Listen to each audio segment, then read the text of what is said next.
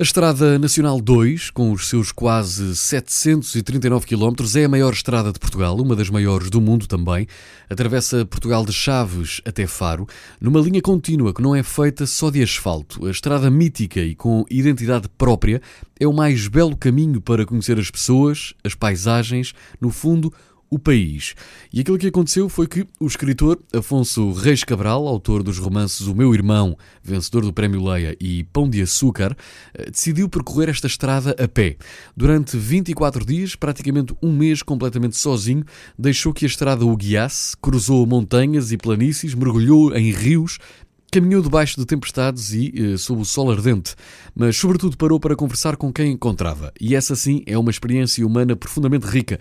No fim de cada dia publicava na sua página de Facebook um diário escrito no telemóvel, onde relatava os principais eventos da sua viagem, com milhares de leitores, comentários, com partilhas.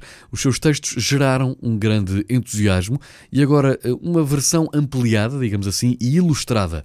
Eis em livro o Diário do Caminho este livro chama-se Leva-me Contigo, Portugal a pé pela Estrada Nacional 2, de Afonso Reis Cabral. Se é uma pessoa que gosta de viajar, uma pessoa com curiosidade, este é um livro para si.